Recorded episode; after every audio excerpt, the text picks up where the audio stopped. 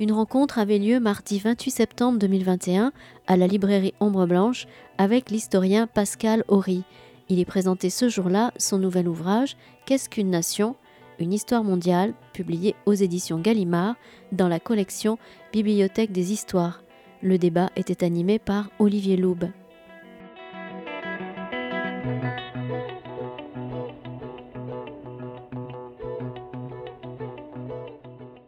Bonsoir à toutes et à tous. Euh, nous vous prions et surtout je vous prie de m'excuser puisque euh, Pascal Horry était réquisitionné dans les deux heures qui précédaient pour faire une, conférence avec les élèves du lycée Saint-Cernin.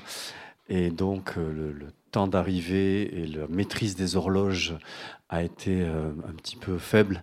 Et donc nous avons ces dix minutes qui ne confinent pas au quart d'heure toulousain, on l'espère mais qui nous permettent de d'être avec vous et avec grand plaisir surtout. D'abord remercier une fois de plus la librairie Ombre Blanche de permettre cette vie culturelle à Toulouse qui est quand même une, une chance, un bonheur et, et, tous nos, les auteurs qui viennent, tous les historiens qu'on peut accueillir en l'espèce, hein, le signal et le souligne.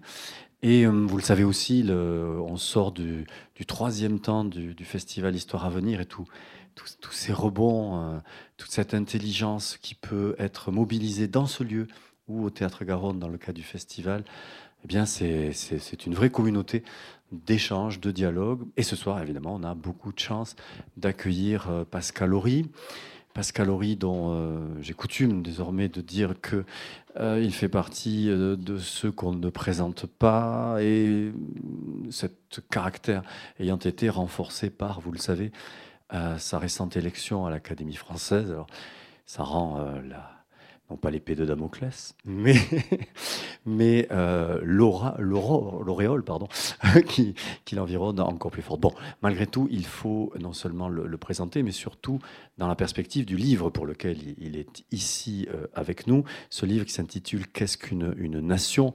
Est, un livre dont il nous dira d'emblée, car c'est par là que je commencerai, l'actualité, l'actualité paradoxale, mais euh, dire que euh, effectivement, ça fait quatre décennies au moins que ce thème de la nation euh, le préoccupe et l'occupe à partir des travaux qui étaient sur une France allemande et des collaborateurs à la fin des années 70, jusqu'à son livre précédent qui était sur le, peuple souverain hein, et la question du, populisme, pour le dire comme ça, eh bien, la, la, nation est un des objets centraux d'un historien qui est d'abord et avant tout, probablement pour une grande partie d'entre vous, euh, le euh, spécialiste, euh, avec Jean-François Sirinelli aussi, hein, bien sûr, de l'histoire culturelle du politique, hein, de cette approche particulière qui fait qu'on va ils ont renouvelé l'histoire du politique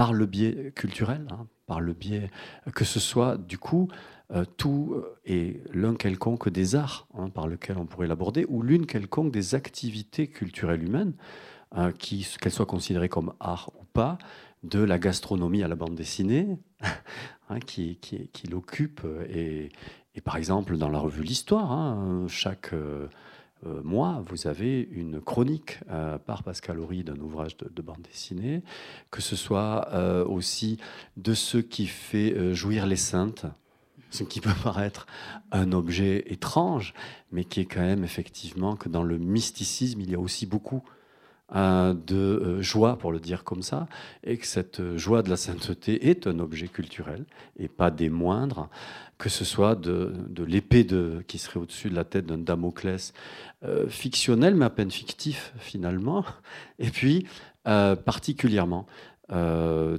de ses travaux sur l'histoire culturelle et politique du Front populaire, qui, fait aussi de, Pascal Horry, par exemple, le président des Amis de Jean Zé, hein, chose qui, qui est à, Toulouse finalement à la fois quelque chose d'assez peu connu et euh, qui, mérite de l'être plus et mieux. Alors la nation, la nation, euh, cette euh, construction, on verra s'il s'agit d'une construction, elle est à l'heure actuelle prise dans un paradoxe. Euh, et c'est par là que je voulais poser ma première question. C'est le paradoxe de, notre époque. Elle n'a jamais été aussi présente, et, Pascal Horry vous le dira, plus c'est mieux. Je le cite, y a-t-il encore au XXIe siècle des États qui ne soient pas fondés sur la souveraineté populaire hein? Et, euh, il parle évidemment d'une obstination des nations à ne pas mourir, alors même que son existence comme objet historique et comme objet social qui serait réel, et je mets des, guillemets, est euh, assez dénié, assez enfoui lorsqu'on regarde les productions, euh, qui sont les productions de la science et du savoir historique. Euh, la nation est un objet relativement peu traité à, l'heure actuelle. Elle est réputée morte. Alors, est-ce qu'on peut dire, reprenant la filière de Benedict Anderson, que euh, la nation, non pas est morte, mais est réputée morte, car elle ne serait euh, qu'imaginée. D'abord, je, joins ma voix à la vôtre, Olivier, pour euh, saluer Ombre Blanche, bien sûr, et plus généralement Toulouse, ville et région avec lesquelles j'ai des liens anciens et pas simplement intellectuels, mais aussi sentimentaux. Alors effectivement, euh, ce livre est le, résultat d'une bonne quarantaine d'années de séminaires, cours, réflexions. Euh, d'ailleurs, la plupart de mes productions sont plutôt des productions de long terme, même si elles n'en ont pas l'air. Puis certaines sont en revanche, en, effet, des productions réactives à des conjonctures. Le peuple souverain en était un exemple que vous avez cité sur la question du populisme. Euh, donc, qu'est-ce qu'une nation? C'est une euh, question qui m'accompagne depuis longtemps. Et je commence le livre par des considérations autobiographiques permettant de répondre à votre question, Olivier. À savoir que, pour moi, maintenant, il n'y a évidemment aucun paradoxe à dire que euh, nous vivons ce soir, là, à 18h et quelques, à, dans une période qui est un, apogée, un sommet pour la nation. Mais bien entendu, il faut l'argumenter, puisque dans ma jeunesse, c'était tout à fait le contraire, et que dans le milieu qui était le mien, celui des étudiants des années 60, puisque j'ai eu 20 ans en 68, c'est très très loin tout ça, ben, il est évident que le sens de l'histoire, ce n'était pas la nation. Hein. La nation appartenait au passé. La nation, c'était pire que ça, elle était du côté du mal et non pas du bien, puisqu'elle produisait le nationalisme, la xénophobie, le racisme, la guerre. Et puis, euh, plus subtilement, puisque vous avez cité Benedict Anderson, mais c'est quelques années après que son livre est sorti, mais euh, ce genre de production disait clairement qu'il s'agissait d'un travail, alors, imaginé, sinon imaginaire, en effet, que les nations étaient des communautés imaginées. Ce qui d'ailleurs, dans l'esprit de Benedict Anderson, qui était quelqu'un de, subtil, n'était pas un jugement de valeur péjoratif, mais qui avait pu être utilisé dans euh, un certain nombre de polémiques pour dire, ben, on, a, très bien compris, la nation, non seulement c'est le passé, non seulement c'est le mal, mais en plus c'est une mystification, puisque c'est construit. Alors ces trois affirmations, je vous signale qu'elles étaient prédominantes dans le milieu qui était le mien il y a donc 40, 50, 60 ans. Aujourd'hui, il n'en reste rien. Ces trois propositions que je viens de vous dire se sont complètement effondrées. Bien entendu, la nation n'était pas le passé, elle était déjà le présent à cette époque-là, on ne pouvait pas le voir, du moins certains ne pouvaient pas le voir. On ne pouvait pas le voir que dans FLN algérien, il y a N, Front de Libération Nationale. On ne pouvait pas voir que dans FNL vietnamien, il y avait N, Front National de Libération du Vietnam Sud. On ne voulait pas voir que dans la décolonisation, qui n'est d'ailleurs qu'une des décolonisations de l'histoire. La première, c'est pas celle-là. La première, c'est la décolonisation de l'Amérique, c'est au XVIIIe siècle, au début du XIXe. On l'oublie souvent. La seconde, ce sont les décolonisations, j'allais dire, d'Europe. Et la troisième, c'est effectivement ce qu'on a appelé la décolonisation après la Seconde Guerre mondiale. Et eh bien, cette décolonisation d'après la Seconde Guerre mondiale, c'était effectivement au nom de valeurs nationales, d'une libération nationale qui valait pour les Indiens, pour les Pakistanais, pour les Israéliens. Donc le national était là, on ne voulait plus le voir. Euh, a fortiori, si on considère ce qui s'est passé depuis mes 20 ans jusqu'à ce soir, il est évident que le national n'a pas cessé de se rappeler à notre mémoire jusqu'à l'effondrement de ce qui avait été le grand projet politique du XXe siècle, en tous les cas celui qui avait tenu le plus longtemps, parce que l'autre grand projet c'était le fascisme, il s'était effondré pour simplifier en 1945, mais l'autre grand projet politique qui est celui de la révolution d'octobre 1917 a fini par s'effondrer, chute du mur de Berlin, réunification de l'Allemagne, conséquence nationale immédiate, explosion de l'Empire soviétique. Et aujourd'hui, vous avez des euh, États baltes, vous avez des États d'Europe centrale et orientale, qui sont des États-nations qui ont pris la place des démocraties populaires, etc. Et mieux encore, vous avez des configurations nationales qui se sont installées en Asie centrale, là où il y avait des républiques soviétiques, du Kazakhstan, du Kyrgyzstan ou Kirghizie ou du Turkménistan, vous avez aujourd'hui des États-nations, parfois extraordinairement nationalistes, qui s'appellent l'Ouzbékistan, le Turkménistan, etc. Donc le national est omniprésent. Aujourd'hui, on vous parle de l'Écosse, de la Catalogne, du Kurdistan, pourquoi pas la Nouvelle-Calédonie, etc. Donc plus que jamais à l'agenda. Donc affirmer que la nation c'était le passé, bien sûr que non.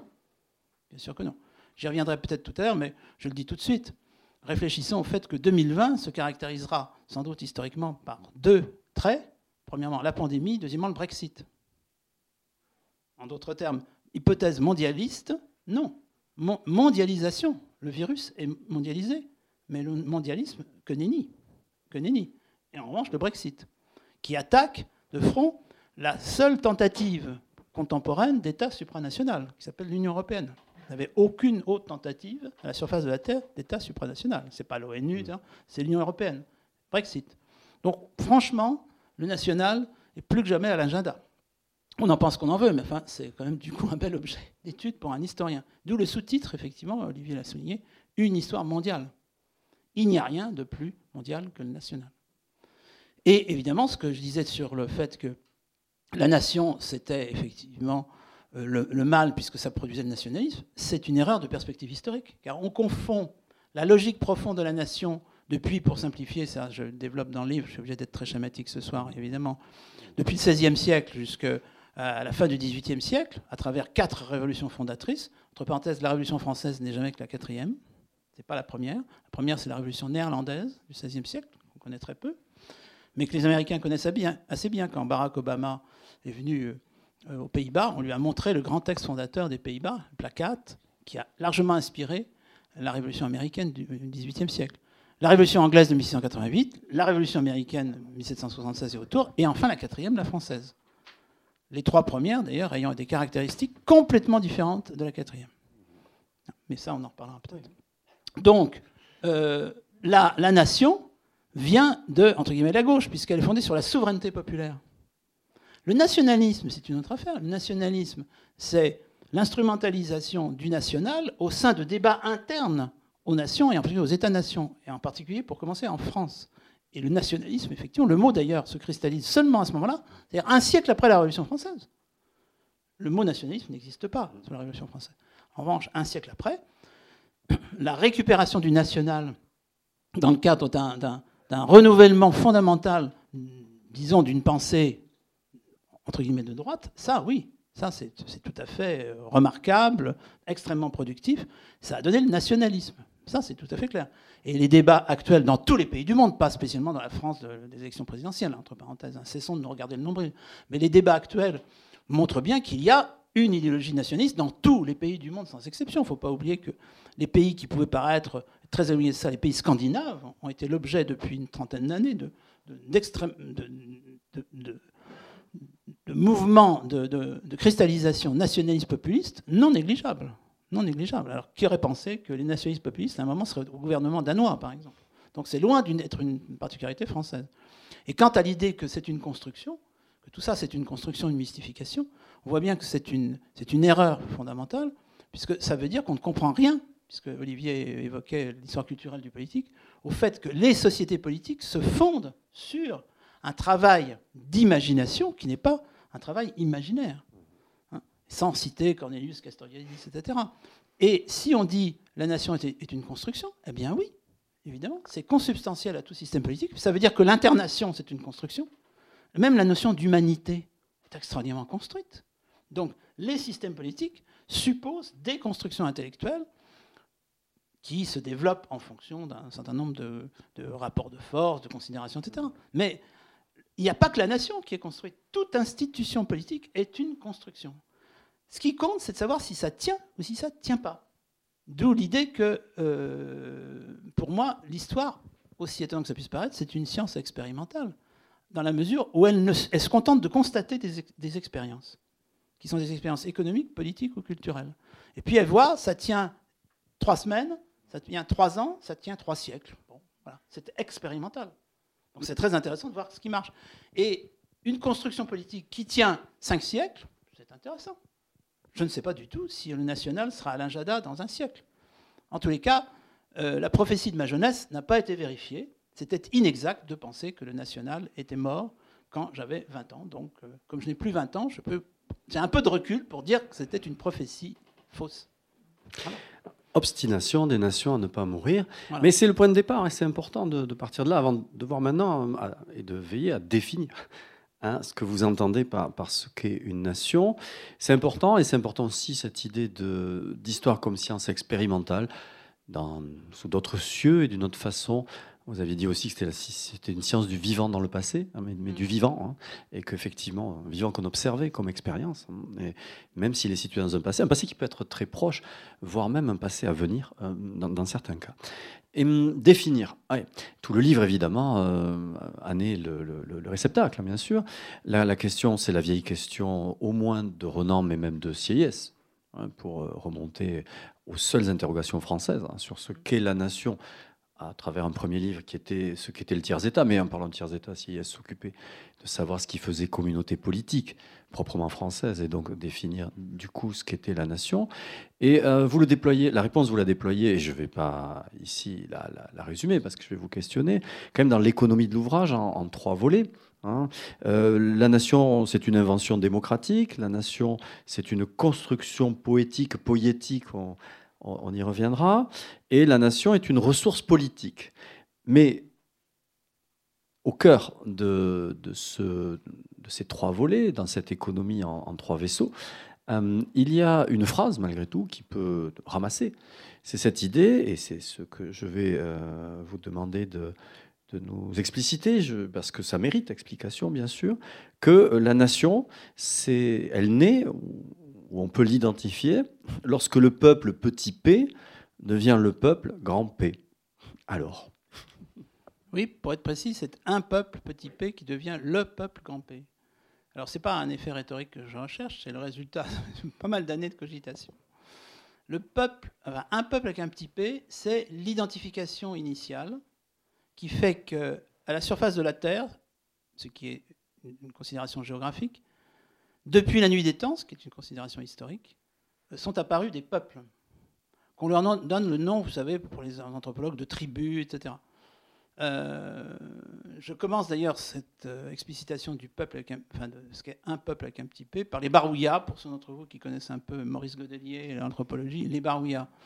Je vérifiais, il y a actuellement en Papouasie-Nouvelle-Guinée orientale, où se trouvent les Barouillas, ce qu'il en reste, vous avez 800 langues différentes recensées par les autorités de Papouasie, Nouvelle-Guinée euh, orientale. Parmi ces 800 langues, il y a la langue barouilla et il y a un petit peuple qui s'appelle les barouillas, auquel Maurice Godelier, grand anthropologue français, euh, a consacré euh, l'essentiel de son, enfin une bonne partie de son œuvre. C'est tout à fait. Bref, au départ, il y a les barouillas. Je veux dire que vous avez des milliers de barouillas partout. Ça s'appelle une société politique. C'est le résultat, évidemment, d'une série de circonstances historiques, géographiques et autres, qui font qu'il y a quelque chose plutôt que rien. J'aime bien souvent euh, troubler mes étudiants en leur disant, écoutez, euh, commençons par la phrase euh, de Leibniz, pourquoi y a-t-il quelque chose plutôt que rien? C'est une grande question. Ben oui. Donc pourquoi y a-t-il à la surface de la Terre actuellement, par exemple du côté de la mer Baltique, pourquoi est-ce qu'il y a des Estoniens, des Lettons et des Lituaniens plutôt que rien? Pourquoi ce ne seraient pas tous des Russes? Pourquoi ce ne seraient pas tous des Lituaniens? Pourquoi ce ne seraient pas tous des Lettons Ben non, il y a il y a et puis il n'y a pas. Donc il n'y a pas, par exemple, effectivement, il n'y a plus de Prusse. Jadis, il y avait un peuple qui s'appelait les Prusses. Donc, mais il reste, il reste sur la plage abandonnée, là, il reste des Lettons, des Lituaniens et des Estoniens. Ça a du sens. Ça veut dire que, historiquement parlant, vous avez des rapports de force hein, qui font qu'ils sont encore là. Ça, ça fait un peuple. Donc une société politique qui produit du culturel, c'est-à-dire qui produit les deux grands systèmes symboliques que vous connaissez bien, la langue et la religion. Vous mettez des guillemets à langue et à religion, mais c'est ça. Et initialement, évidemment, un peuple, une langue, une religion, pour simplifier. Entre parenthèses, vous pourriez me dire, euh, qu'est-ce que vous faites des, religions universelles? Ben Justement, elles, apparaissent après. Mais fondamentalement, l'identification initiale, c'est ça. Elle est pré-universelle, en quelque sorte. Elle est pré-chrétienne, pour être clair. Euh, entre parenthèses, le peuple hébreu ne fait pas exception. Parce que c'est pas parce qu'il est monothéiste qu'il est universel. Mais pas du tout, mais pas du tout, pas du tout. Il n'est pas du tout universel. C'est la particularité, c'est le particularisme hébreu que d'être monothéiste. Ben, voilà, un peuple, une langue, une religion. Alors après, il faut nuancer, langue, qu'est-ce qu'on met dans langue Donc ça, ce sont les peuples petit p. Pour que ça devienne le peuple avec un grand P, il faut qu'il y ait une révolution qu'on pourrait presque qualifier de mentale, en tous les cas intellectuelle, qui s'appelle la souveraineté populaire. Et ça, ça vient de quelque part, et c'est géographiquement assez situé, parce que, deuxième remarque, le mouvement qui aboutit à la nation, il n'est pas, c'est pas une génération spontanée, simultanée à la surface de la Terre, parce que ça se produit jamais. Les générations simultanées. Non, vous avez des points d'ancrage, ça part d'Europe occidentale. Ça part pas d'Europe du Sud, ça part pas de la non-Europe, ça part d'Europe occidentale. Pour des raisons ABCD, bon, je les évoque dans le livre. Et ce mouvement de souveraineté populaire transforme l'identification culturelle d'origine politique du peuple p en une revendication politique de souveraineté de ce peuple qui devient le peuple majuscule.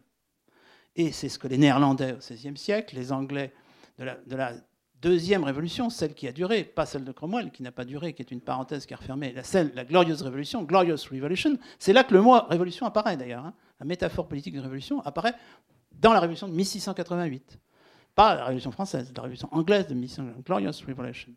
Et euh, effectivement, la Révolution américaine et enfin la Révolution française. Et à partir de ce moment-là, le mouvement est lancé, et il y a en effet acculturation.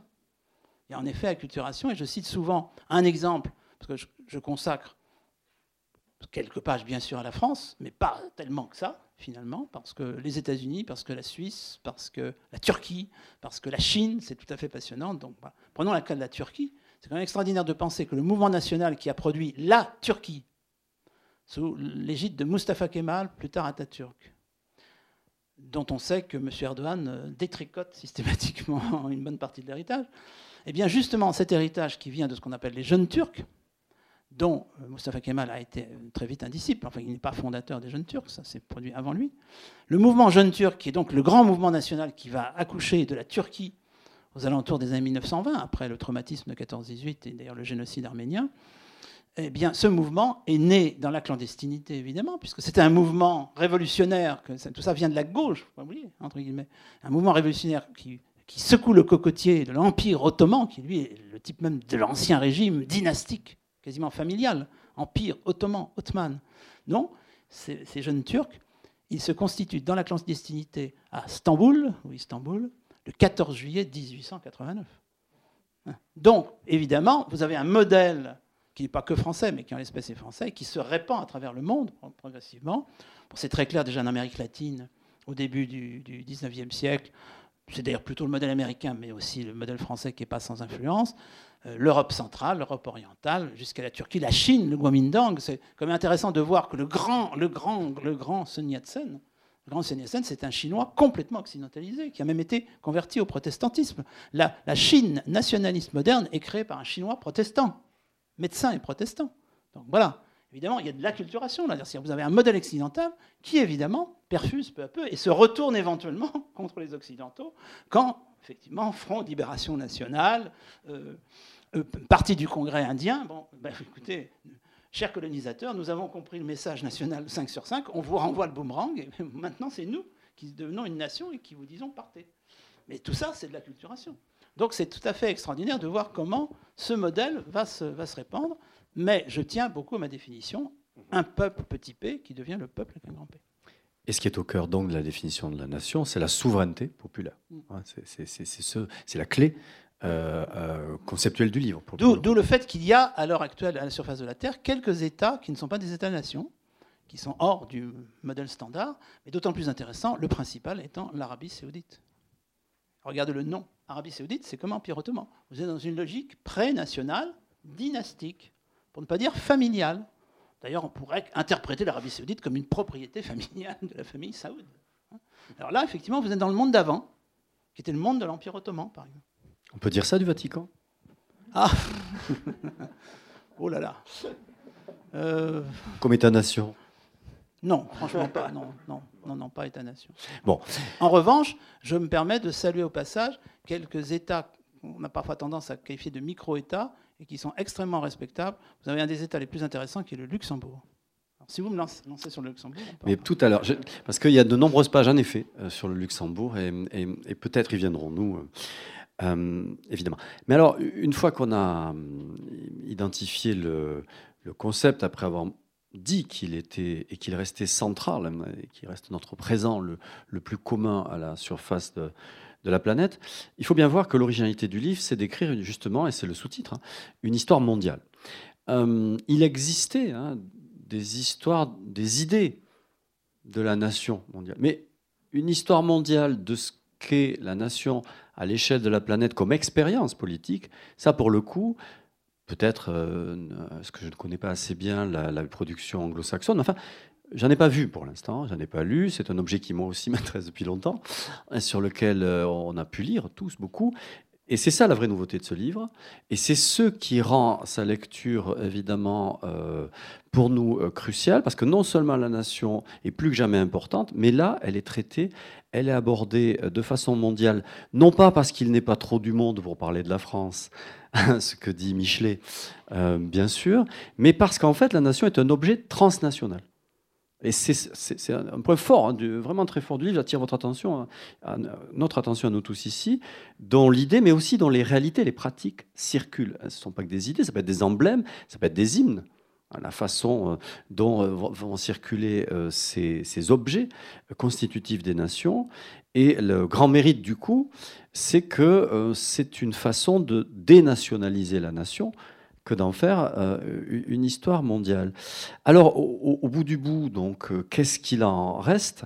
Est-ce que cet objet euh, transnational continue à circuler ou bien est-ce que tout le monde étant déjà dans le national, au fond, on est dans une histoire mondialisée de la nation, mais les circulations des modèles, est-ce qu'elles se font encore? Si on fait la liste, d'ailleurs, c'est l'objet de ma troisième partie, effectivement, où je fais un état des lieux aujourd'hui. Euh, si on fait la liste des lieux problématiques en termes nationaux, il en reste pas mal encore, avec des hypothèses d'émancipation de, nationale sur le schéma classique, euh, dominé. Alors, la nature de la domination est extrêmement variable. La domination sur l'Écosse n'est pas la domination sur les Ouïghours. pas tout, tout, mélanger. Enfin bon. Mais je viens de citer les Ouïghours. D'ailleurs, je viens de citer les Écossais. Première remarque en ce qui concerne les Écossais. Nous ne serions pas là pour parler des Écossais si on avait discuté en 1960. Le nationalisme écossais paraissait absolument mort. Absolument mort. Aujourd'hui, il est depuis longtemps au pouvoir à Édimbourg, quand même. Hein. Donc il, se passe des choses. C'est passionnant pour un historien, d'ailleurs. L'imprévisible, c'est merveilleux. Ça, on pourrait dire plein de choses sur le nationalisme écossais. Passons. Sur le rapport à la langue aussi, par exemple. Sur le fait qu'on oublie souvent qu'en Écosse, il y a non pas deux langues, mais trois. Que le gaélique écossais, bon, quand même fait partie de ces langues qui s'étiolent, mais qu'il y a le scots. La vraie langue écossaise, c'est le scots. Puis il y a l'anglais, bien sûr. Bref, ça, c'est côté écossais. Mais les Ouïghours, bah, dans, dans, la, dans, la, typologie que je propose à la fin, on peut dire que les Ouïghours, c'est l'exemple d'une nationalité qui est en train d'être écrasée, assez efficacement. Parce que cette histoire n'est pas une histoire euh, victorieuse indéfiniment. Euh, beaucoup de nationalités ont été euh, écrasés pour diverses raisons, euh, voire plus subtilement ont explosé. Vous avez deux nationalités de ma jeunesse, de la jeunesse de certaines personnes ici pendant la salle, qui ont disparu, qui font d'ailleurs qu'aujourd'hui, ceux qui s'en réclameraient n'ont plus de lieu ni de feu. C'est la Tchécoslovaquie et la Yougoslavie, hein. Si vous êtes yougoslave aujourd'hui, quel lieu avez-vous? Hein? Si vous êtes tchécoslovaque, quel lieu avez-vous? Ben non, vous n'avez plus. Donc il y a des explosions. C'est-à-dire que la configuration nationale, qui était issue de la Première Guerre mondiale, s'est révélée fragile. Quant aux Ouïghours, ça c'est un cas plus simple, c'est-à-dire que c'est l'écrasement par une domination, qu'on va dire, étrangère, qui impose sa démographie. Il n'y a strictement rien de, de moral ou d'éthique là-dedans, c'est un simple constat. Les Han, aux dernières nouvelles, sont plus nombreux que les Ouïghours là-bas. Donc la question est en train d'être réglée. La seule hypothèse pour que les Ouïghours s'émancipent, ce serait un effondrement du pouvoir central chinois, ce qui existe dans l'histoire chinoise, mais qui est pour l'instant peu probable. Voilà, c'est tout. Donc vous avez comme ça des configurations, mais on peut dire, prenez, quand même l'une des questions géopolitiques les plus graves qui se posent à, nous, puisqu'on est évidemment tous liés solidairement à ça, fatalement, on ne peut pas penser que ça, ça nous échappe, c'est Israël-Palestine. Ce sont quand même deux nations, deux nationalités, deux nationalismes qui se construisent en miroir. Le sionisme a été le premier, et le mouvement palestinien, ben, je développe beaucoup ça, c'est construit en miroir du mouvement sioniste, y compris euh, le, fait qu'on va, on va récupérer des figures, même la limite la figure de la Shoah par une, figure symétrique en Palestine, etc. C'est très intéressant. Et d'ailleurs, la Nakba, il faut savoir que c'est une notion qui vient d'un chrétien, puisque évidemment les Palestiniens comprennent en leur sein, de moins en moins d'ailleurs, une minorité chrétienne très active, et c'est un chrétien de culture grecque qui a construit à partir de la notion de catastrophe grecque face aux Turcs, la notion de Nakba palestinienne. C'est assez intéressant. Le jour où j'ai découvert, c'était pas un, c'était un intellectuel palestinien, mais de culture chrétienne et spécifiquement grecque, évidemment, c'était passionnant. Parce qu'il a transposé la catastrophe grecque à la Palestine. Et tout est comme ça. Et vous voyez que tout est aussi affaire de cette curiosité du regard, mm. hein, qui consiste à, dénationaliser la nation pour mieux comprendre euh, ce, processus national à, l'œuvre.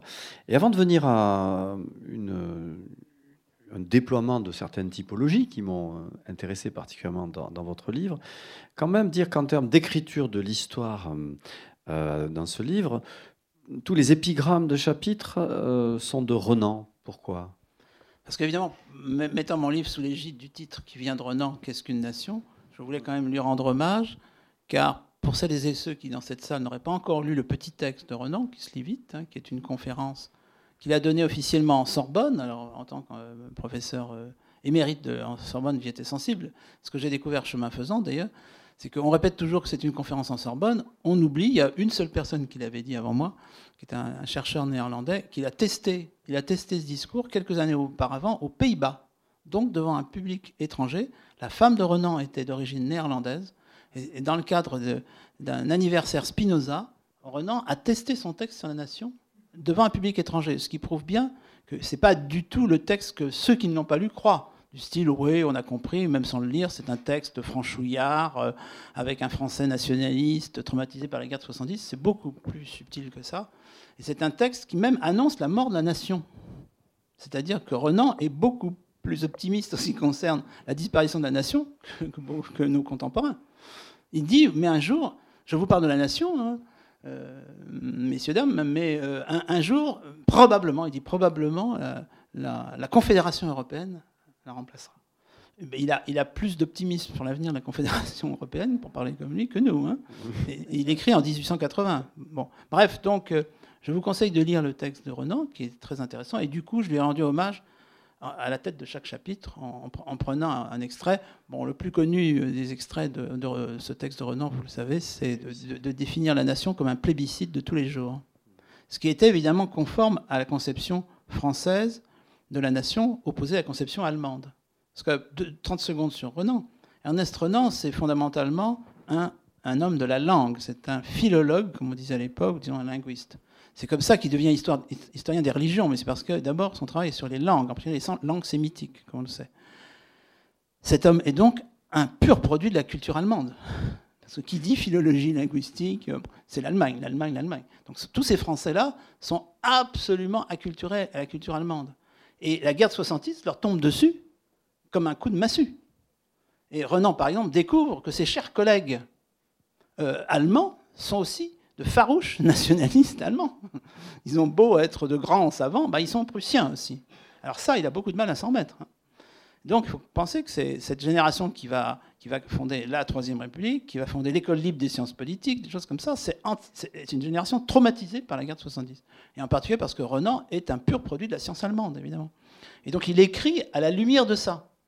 Et évidemment, quand il dit c'est un plébiscite de tous les jours, il défend une conception euh, qui est une conception, qu'on pourrait qualifier de démocratique, euh, de la nation, qui s'oppose à une conception fataliste et d'ailleurs culturaliste, qui euh, a, de beaux jours devant elle en Allemagne, puisqu'elle a justifié par exemple le simple fait, parce que tout est très concret, qu'on ne va pas consulter les Alsaciens mosellans pour leur demander s'ils veulent se rattacher à l'Empire allemand. On leur dit, évidemment, vous êtes germanique depuis euh, le Moyen Âge, donc on ne va pas vous demander votre avis. Bienvenue dans votre patrie, l'Allemagne. Évidemment, euh, on voit bien que, la définition française consiste à objecter en disant ah ben non, mais il faudrait consulter les populations. On ajoutera qu'en 1918, on n'a pas consulté les Alsaciens mosellans pour savoir s'ils voulaient redevenir français. Mais bref, non, mais le texte, de Renan est passionnant. passionnant. Cet antipatriotisme qui vient d'être développé euh, concernant les, Alsaciens, on, le retrouve, non pas l'antipatriotisme, mais, le fait de dénationaliser notre propre histoire, on, la retrouve justement dans une typologie des origines. Je voudrais euh, qu'on aborde les, typologies et les, origines et des commencements. vous avez commencé à dire qu'il y a trois révolutions sœurs, plus une, là où habituellement, évidemment, dans l'histoire française, on a l'habitude de faire de la Révolution française le commencement. Vous écrivez, hein, de fait, hein, dès lors, la Révolution française fut donc une suite plutôt qu'un commencement. Alors, pourquoi la nation, au sens du peuple, de un peuple qui devient le peuple, euh, démarre-t-elle dans ces trois euh, révolutions sœurs et que fait la Révolution française à la suite? Alors, la précède donc les trois révolutions dont j'ai parlé. Au passage, je, réponds à la question de savoir ce qu'on fait de, révolutions tout à fait intéressantes, mais qui avortent, ce qui n'est pas le cas des Pays-Bas, ce qui n'est pas le cas de 1688, ce qui n'est pas le cas des États-Unis. Exemple, évidemment, Pascal Paoli en Corse. Mais ça se referme. Donc, ce qui compte dans les trois, c'est qu'elle s'installe. Elle s'installe jusqu'à nos jours. Parce que les Pays-Bas d'aujourd'hui sont les héritiers du placard du XVIe siècle.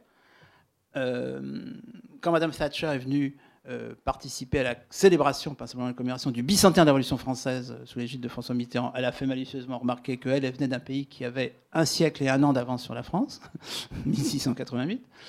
Et ce soir, le régime politique anglais est directement issu de 1688, quand même, hein, fondamentalement. Régime parlementaire, monarchie constitutionnelle, tout, est parti de 1688. Et, États-Unis, ça va de soi. Hein, cette constitution, qui a été amendée, mais qui est quand même la même constitution depuis. Euh, ça, c'est évidemment fondateur.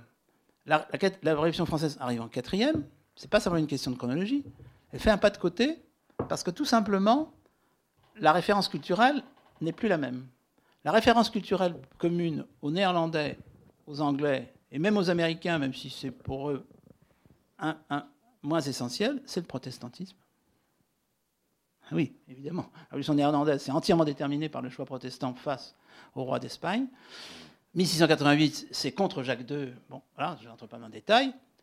Et la, révolution américaine ne se pose pas vraiment de problème, séparation de l'Église et de l'État et multitude de, multitude de dénominations, comme on dit, mais culture massivement protestante, avec déjà toutes les déclinaisons beaucoup plus librement épanouies que dans le système anglais, où il y a quand même des, des, dénominations, sans parler des catholiques, protestantes, qui sont quand même sous le boisseau. Arrive la France, pays catholique, fondamentalement catholique, même s'il y a une minorité protestante, culture politique catholique, et là ça se passe mal.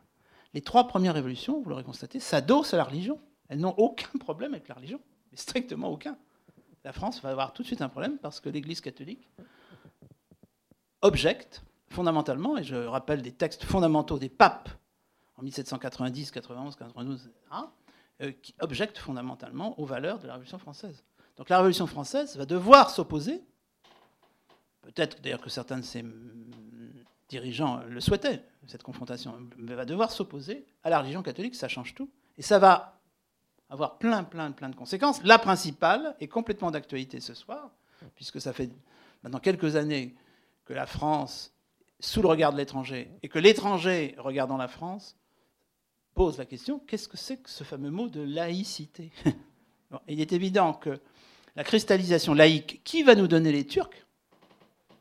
14 juillet 1889, la, focalisation de la laïcité, c'est lié à l'expérience historique française où, euh, eh bien effectivement, le, Saint-Siège dont on parlait tout à l'heure, enfin le pape, euh, condamne en fait les choix essentiels de la Révolution, sans attendre bien sûr le choix le plus dramatique pour le pape, euh, le plus inadmissible, qui est la constitution civile du clergé.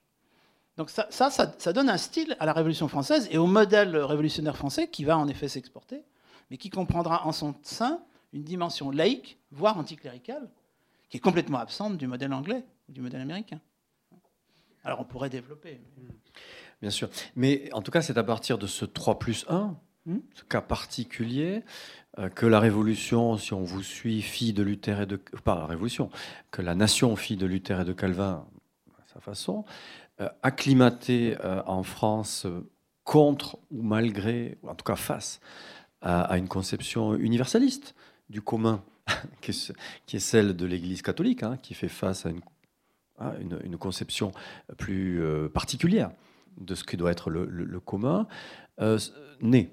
Donc ce sont dans, ces, dans ces quatre pays. Euh, et ensuite démarre ce que vous appelez euh, la mondialisation du national jusqu'à nos jours. Et nous, serons, nous sommes toujours, dites-vous, dans la mondialisation du national. Et dans cette mondialisation du national, il y a d'autres naissances ou des jeunesses qui se produisent, qui sont des, mouvements nationaux de libération, euh, pour le dire comme ça, et vous identifiez, vous, proposez une typologie euh, de trois cas, en tout cas, qui sont euh, liés à des leaders. Il y a la Turquie de Kemal, pour le dire comme ça, le modèle chinois de Sun Yat-sen et l'Afrique du Sud de Mandela. Pourquoi ces trois cas forment-ils typologie? Je reviens 30 secondes sur la question de la rupture avec l'Église catholique au moment du bicentenaire de la Révolution française, que j'ai évoqué tout à l'heure à propos de Mme Thatcher, euh, parmi les décisions de panthéonisation, il y a, ça ne vous a pas échappé, celle de panthéoniser l'abbé Grégoire. on ne va pas expliquer pourquoi. Eh bien, ce jour-là, le fauteuil de Monseigneur Lustiger est resté vide. Hein Et euh, Monseigneur Lustiger n'avait sans doute pas besoin qu'on lui conseillât de ne pas venir à cette cérémonie.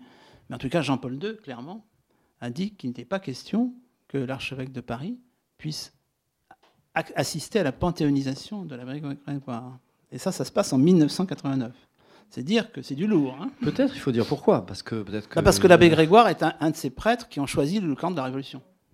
Oui, oui, Donc il a, il a commis le péché. Bah, il est considéré comme euh, le principal fondateur d'une église schismatique, enfin, qui est, qui est l'église façon. En tous les cas, c'est un, prêtre jureur, c'est un prêtre constitutionnel. Il sera le premier évêque de Blois, puisque la Révolution française va créer de nouveaux, nouvelles cartes des diocèses, va créer un diocèse de Blois, etc. Et, bon, c'est par ailleurs l'homme qui contribue à l'émancipation des Juifs de France. C'est aussi celui qui accable les langues régionales. Enfin, c'est un personnage essentiel dans l'histoire de la Révolution française à un certain moment. Et euh, bon, il meurt beaucoup plus tard, dans les années 1830. Euh, mais là, au moment du bicentenaire, euh, faut-il dire l'Église catholique? En tous les cas, le Saint-Siège n'avait toujours pas pardonné. Il faut quand même le signaler. Bon, les choses ont sans doute évolué depuis, mais bon, c'est quand même très frappant. Hein, le, fauteuil vide de Monseigneur Lustiger le jour de la panthéonisation de l'abbé Grégoire, ça, dit beaucoup de choses. Alors, les, les, trois exemples, je les ai pris d'abord pour montrer que dans le temps, ça pouvait s'étager effectivement euh, du, début du XXe siècle à la fin du XXe siècle, de, de, Mustafa Kemal à, Nelson Mandela, que ça concernait des, continents différents et des cultures très différentes, et que vous aviez à chaque fois la reproduction quand même du modèle standard de la nation, la souveraineté populaire, euh, avec la, recherche d'une identité qui, qui, qui permet de s'adosser en, effet pour présenter euh, sub specie eternitatis, euh, la revendication nationale, mais que, bien entendu, on arrivait à des solutions très très différentes, suivant qu'on prenne par exemple le cas de la Turquie qui, se voit à la française, hein, j'insiste là-dessus, comme un pays unitaire et laïque, on pourrait ajouter autoritaire, parce que Mustafa Kemal n'est pas vraiment un grand libéral. Hein. Donc c'est une, une, personnalité fondamentalement autoritaire et qui est un moderniste, enfin dans la perspective un petit peu, alors là pour le coup d'ancien régime, mais pas du tout euh, ottoman, mais du siècle des Lumières, c'est-à-dire euh, effectivement despotisme éclairé. Alors que Sun Yat-sen, c'est déjà plus complexe, puisqu'il s'agit de, fonder sur le, le nationalisme au sens de la nationalité chinoise euh, une lutte contre l'étranger dominant, l'étranger euh, en fait en train de, coloniser la Chine, euh, et à travers un discours très subtil sur la tradition chinoise, mais occidentalisée en ce qui concerne les valeurs qui sont mises en avant. Et puis, dans le cas de Nelson Mandela, le, fait que. D'ailleurs, il y a une dimension religieuse non négligeable, puisque Nelson Mandela, c'est aussi Desmond Tutu. Hein, et, donc, euh, effectivement, la nécessité de régler un problème d'identité. Parce qu'en théorie, pour un Chinois ou même pour un Mustafa Kemal, bon, le problème d'identité est vite réglé, en particulier en ce qui concerne euh, Mustafa Kemal, par une purification purification de la culture pour retourner des, fondamentaux turcs. Je traumatisais d'ailleurs euh, mes étudiants en leur signalant qu'un des signes de la modernisation de la Turquie, c'était le génocide arménien. Parce qu'avant, dans le système d'Ancien Régime, qu'est-ce qui se passe? Vous, savez, quelqu'un avait défini l'Empire ottoman comme le despotisme tempéré par l'assassinat.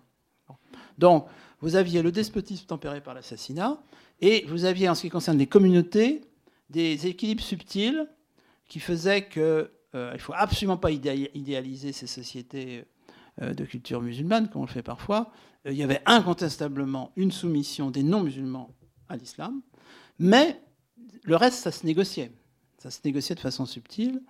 Et la négociation avait atteint un point d'équilibre au XIXe siècle, tout simplement parce que le pouvoir, le fameux pouvoir despotique, s'effondrait mollement, que les influences étrangères intervenaient de plus en plus, Hein. c'est pour ça qu'il y a aujourd'hui un pays qui s'appelle le Liban, enfin ce qu'il en reste. Hein. C'est-à-dire qu'il euh, bon, euh, y avait des influences étrangères, les Anglais, les Français commençaient à dire nous sommes des protecteurs. Bon. Euh, et, je ne vais pas entrer dans le détail, mais le destin, destin juif a aussi bifurqué à cette occasion-là. Bref, ça c'est le système ottoman. vous êtes arménien, bon, c'est un peu dommage d'être arménien parce que vous êtes chrétien, mais enfin, ça n'aboutit pas au génocide. Quand vous entrez dans une logique turque, là, il y a un problème. Parce que si vous êtes arménien, vous n'êtes pas turc. C'est contradictoire. Alors, comme vous êtes grec, eh vous serez raccompagné à la mer. Hein, ça sera la catastrophe, les années 20. Il faut quand même penser que les Grecs étaient en Ionie depuis 2000 ans. Hein. grosso modo, il n'y en a plus aucun aujourd'hui. Je simplifie parce qu'il y a des maranes. Hein. En Turquie, il y a plein d'Arméniens et de Grecs maranes qui se cachent. Enfin bon qui se marient d'ailleurs entre eux. Actuellement, ce qui est extraordinaire, c'est que les marins arméniens qui restent en Turquie se marient avec des Kurdes, alors que les Kurdes ont été euh, les supplétifs de massacres arméniens à l'époque. Mais maintenant que les Kurdes sont persécutés, ils sont du côté des persécutés. Bref. Donc, euh, le, génocide arménien, c'est le signe de la modernisation de la Turquie. Parce que là, effectivement, il y a une contradiction entre être turc et être arménien. Alors qu'avant, on est sujet ottoman. C'est tout à fait différent. Bref.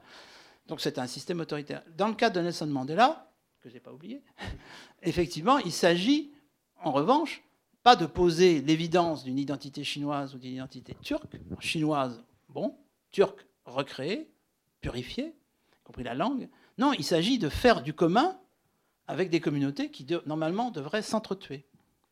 Voilà.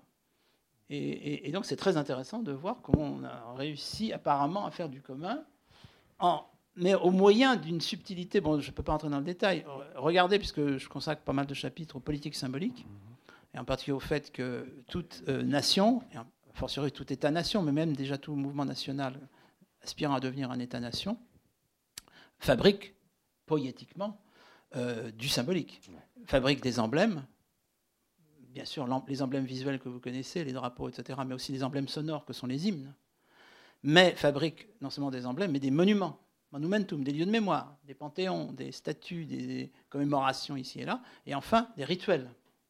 Donc le, triptyque emblème, monument, rituel vaut pour toutes les communautés humaines, mais en particulier pour les communautés nationales.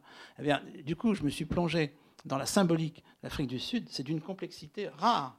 L'hymne sud-africain doit tenir compte du caractère plurilingue. Donc, il y a un couplet dans une langue, c'est d'une très grande complexité. On voit que c'est relativement fragile. Mais enfin, ça, tient. Et en tous les cas, c'est un génie national propre à, l'Afrique du Sud. Hein. Et, d'ailleurs, euh, quand j'ai découvert d'où venait la musique de l'hymne, la musique de l'hymne sud-africain, c'est évidemment une musique, musique protestante. C'est une musique parce que Desmond Tutu, c'est un évêque. Donc là aussi, c'est très très étranger au modèle français. Hein. Ça, vient du Pays de Galles, hein, pour être clair. Pays de Galles, euh, évangélisation méthodiste, Afrique du Sud, hymne de l'Afrique du Sud. Mais c'est passionnant quand on regarde ça. Parce qu'on comprend, c'est pas anecdotique, on comprend ce qu'est l'Afrique du Sud. Évidemment. Et à Toulouse, euh, terre de rugby, on, le sait bien parce que s'il y a bien des gens qui connaissent l'hymne sud-africain, ça c'est vrai, c'est pas pour. Euh, et, le pays de Galles, euh, c'est aussi dans une culture sportive. je, dis ça parce que la première fois que j'avais touché du doigt la complexité de cette construction de, de, l'hymne ah, sud-africain. Ça, c'est une construction, l'Afrique du Sud. Voilà, c'est une drôle de construction. Et puis de l'hymne, c'était effectivement, euh, pour un match international où euh, le, commentateur expliquait, c'était sous-titré, euh, l'espèce de, tissu incroyable hein, qui était fait. Mm. Le grand exercice que je faisais avec mes étudiants, alors là, il n'y a pas d'image, mais c'est regarder hypnotiquement l'actuel drapeau sud-africain. Vous avez toute l'histoire d'Afrique du Sud dans ce drapeau. Car c'est l'ancien drapeau de la suprématie blanche, traversé par les couleurs de l'ANC, comme une flèche zoulou qui, qui traverse mais qui ne détruit pas, qui vient de la gauche et qui a séparé les deux, mais qui n'a pas déchiré le drapeau. Donc c'est très fragile. Hein.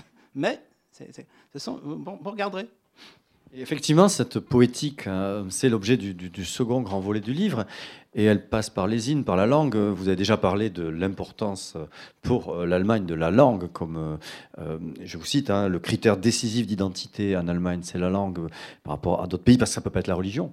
Voilà. Ça, Et que parfois, ça peut être simplement même poétique, alors cette fois-ci poussé dans, dans, sa pureté, le nom, la dénomination, et vous parlez de la preuve par la Macédoine. Oui, parce que quand on parle de ces peuples, ce qui est fondamental, c'est le nom qu'ils se donnent. Alors d'où pas mal de, considérations sur le stade prénational du peuple avec un petit p, sur le fait que vous avez des ethnonymes qui sont les ethnonymes euh, internes, comment s'appelle un peuple et comment les, autres l'appellent. Hein, pour, euh, les, Albanais, ça ne s'appelle pas Albanie, c'est Shkiperia. Hein. donc, euh, vous êtes Skipperia. Mais, mais, pour les étrangers, en général, c'est quelque chose comme Albanie, Albania, etc. Donc ça dit beaucoup de choses. Hein. Mais bon, je ne peux pas développer.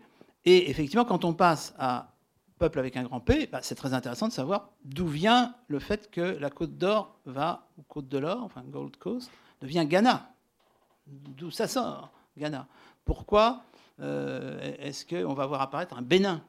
Euh, pourquoi est-ce que euh, la Haute-Volta devient Burkina Faso? C'est tout à fait passionnant.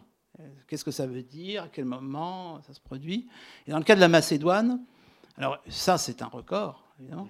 Comme vous le savez sans doute, aux dernières nouvelles, la Macédoine et la Grèce auraient réglé leur contentieux. Auraient réglé leur contentieux, soyons très prudents. La Macédoine est devenue Macédoine du Nord. donc le gouvernement grec actuel euh, aurait reconnu la Macédoine du Nord. Si un jour euh, arrive au pouvoir à Athènes un gouvernement ultranationaliste, je pense qu'il n'acceptera plus de reconnaître la Macédoine du Nord. Hein. Il dira changer de nom. Hein. Donc, euh, effectivement, le fait que, pour des raisons historiques liées à l'histoire de la Yougoslavie, etc., s'est créé une république socialiste à l'époque de Tito de, Macédoine, alors que jusqu'à présent c'était flou, on, retenait son souffle. À partir de ce moment-là, patatras, c'est une gifle pour la Grèce. En tout cas pour les nationalistes grecs, voire même un peu au-delà, pour les patriotes grecs.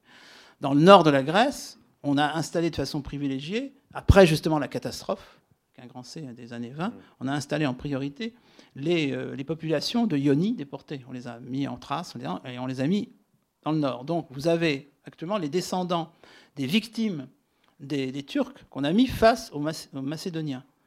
Et ce ne sont pas, effectivement, en moyenne, les, Grecs les, mieux disposés à l'égard d'un pays qui a pris un nom grec, Macédoine.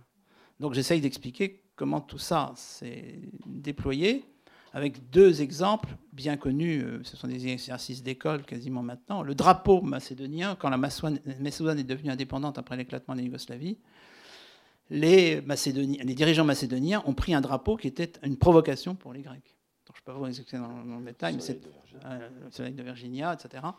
il a fallu négocier un changement de drapeau déjà pour atténuer, atténuer relativement l'insulte.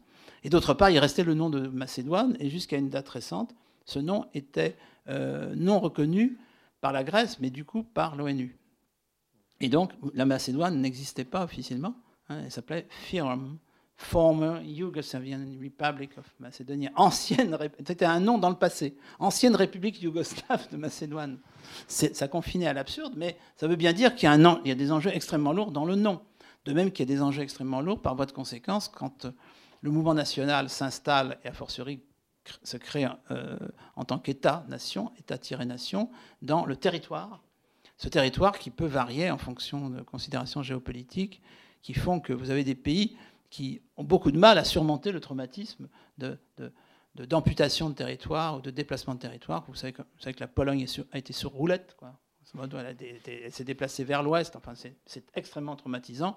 Ne parlons pas de ce gigantesque traumatisme à l'échelle d'un pays qui est petit, mais gigantesque, qui s'appelle la Hongrie, le traumatisme hongrois. Grosso modo, la Hongrie ne s'est pas encore remis. D'où Victor Orban, hein, parce qu'il ne faut pas s'étonner, hein, Victor Orban, et, etc. Euh, etc. Euh, et comment tout ça aussi signifie qu'on va réfléchir sur ce qui centre un État-nation qui est une capitale et comment les stratégies d'installation et de déplacement de capital nous éclairent sur un pays, avec ce grand modèle qui est que la troisième révolution, celle des États-Unis, a inventé le modèle Washington.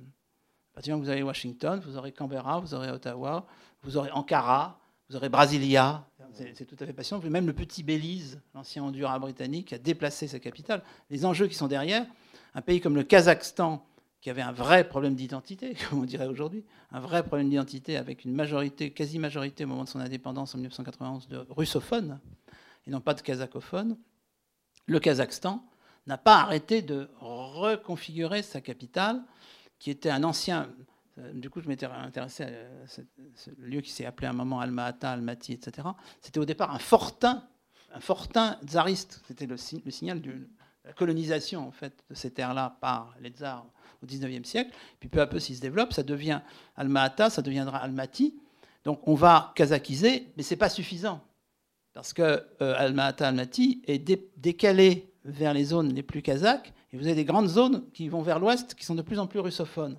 Et quelle est la décision finalement qui est prise par le dictateur local? C'est de déplacer la capitale vers euh, les espaces les plus russophones pour contribuer à la kazakhisation de ça. Et ça vous donne l'actuelle capitale, qui de surcroît vient de changer de nom il y a trois ans, je crois, pour prendre le nom du dictateur mort, Nour, Sultan.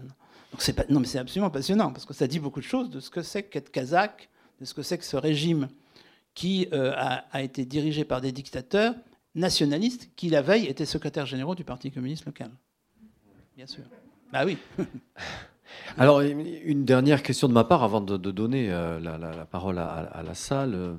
J'imagine que qu'il y a beaucoup hein, de, questions qui pourraient se poser. Je, passe, hélas, sur le Luxembourg, parce que l'on a parlé des grands pays, mais euh, alors que moi aussi, je suis devenu.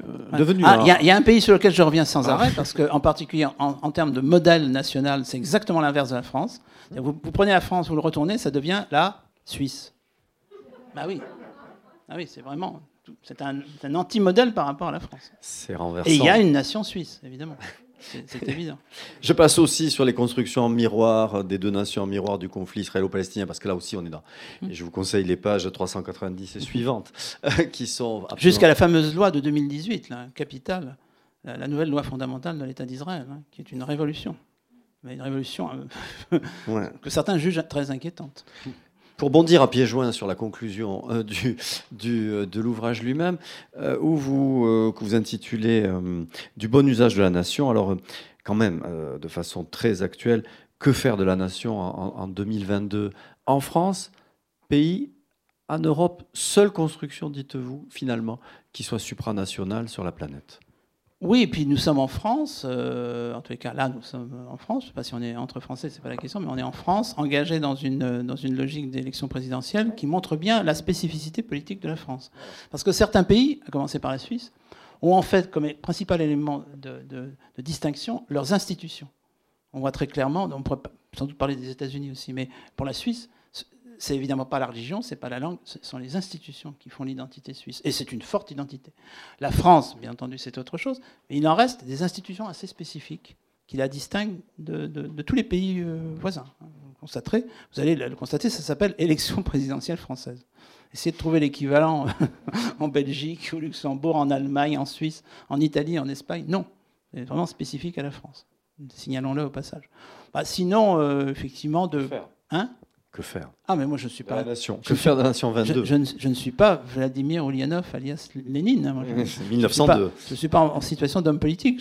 Je, constate qu'il y a une spécificité institutionnelle de la France qui fait partie des attributs nationaux. Ça, c'est tout à fait clair, qui remonte loin. Oui, c'est pour ça que je le posais à l'échelle européenne, hein, parce qu'il y a un aspect qu'on n'a pas évoqué et qui est important dans, le livre et dans cette histoire mondiale, de, au fond, de la mondialisation de la nation à mmh. l'heure actuelle le seul modèle euh, dites-vous, hein, Mhm. euh, qui soit supranational vraiment. C'est pas de l'ONU, c'est pas ça, c'est l'Union c'est européenne. l'Union bon, D'où, d'où euh, l'importance du phénomène du Brexit. Est-ce que le Brexit, c'est, un phénomène qui va rester isolé, qui va se refermer, ou est-ce que c'est annonciateur d'un détricotage de l'Union européenne? Ça, Voilà. Personne ici ne peut le dire, mais c'est une interrogation. En revanche, ici, euh, tout le monde peut poser des questions. Si personne ne peut le dire, Mais je ne suis pas obligé de répondre. c'est vrai aussi.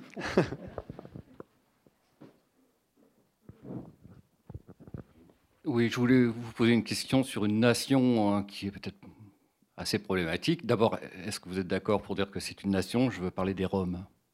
Oui, très bonne question que j'évoque. Bah, effectivement, on a, on a le cas d'une identité culturelle, ça ce n'est pas niable, qui s'est forgée d'ailleurs très progressivement et en fait assez récemment sur le modèle effectivement du, du national, mais avec une hypothèse déterritorialisée, je suis bien d'accord. Sauf que du coup, euh, moi ce qui m'intéresse dans le modèle standard, c'est que ça aboutit à un État-nation. Alors je ne vois pas poindre un État-nation Rome. Voilà. C'est pour ça d'ailleurs que l'ONU peut jouer un rôle en revanche en disant mais n'oublions pas qu'il y a des Roms. Mais État-nation Rome, alors c'était le problème qu'avaient euh, évidemment posé, et c'était fascinant, les austro-marxistes, c'est-à-dire les, les marxistes austro-hongrois qui étaient confrontés à, à cette euh, situation anxiogène, et ils avaient raison parce que ça s'est très mal terminé, d'abord pour euh, l'institution politique en question, et même pour eux plus tard, d'autant plus que ces, ces marxistes austro-hongrois étaient très souvent juifs, et ils- voyant monter le national au sein de l'Empire austro-hongrois, nous sommes avant 1918, euh, tout en étant marxistes, donc internationalistes. Évidemment, ils étaient les premiers à dire, bah, regardez, cet édifice vermoulu, mais aussi à constater qu'ils étaient beaucoup moins écoutés, eux, les marxistes internationalistes, que les nationalistes croates, slovènes et compagnie. Et effectivement, ils ont été submergés par euh, le mouvement national, les mouvements nationaux. Et donc, de façon intellectuellement très subtile, mais aussi désespérée, ils avaient proposé une solution déterritorialisée, qui était d'une complexité, d'une intelligence folle, donc qui a été un échec absolu. Puisque vous auriez pu, justement, façon Renan, vous auriez pu vous autodéfinir dé- de façon déterritorialisée, comme tchèque ou croate, à Vienne, par exemple. Donc il y aurait eu des institutions, par exemple, vous auriez pu mettre, euh, ça peut se défendre, hein, vos enfants à l'école croate à Vienne, hein. c'était très très subtil.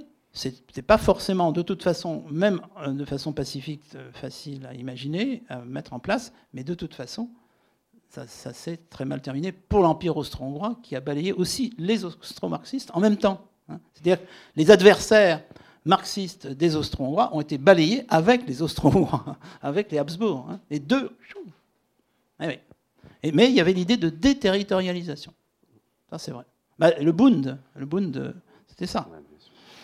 Quoique même dans le Bund, il y avait certains qui disaient ah, on pourrait peut-être créer un État juif là en Europe centrale. Une autre question?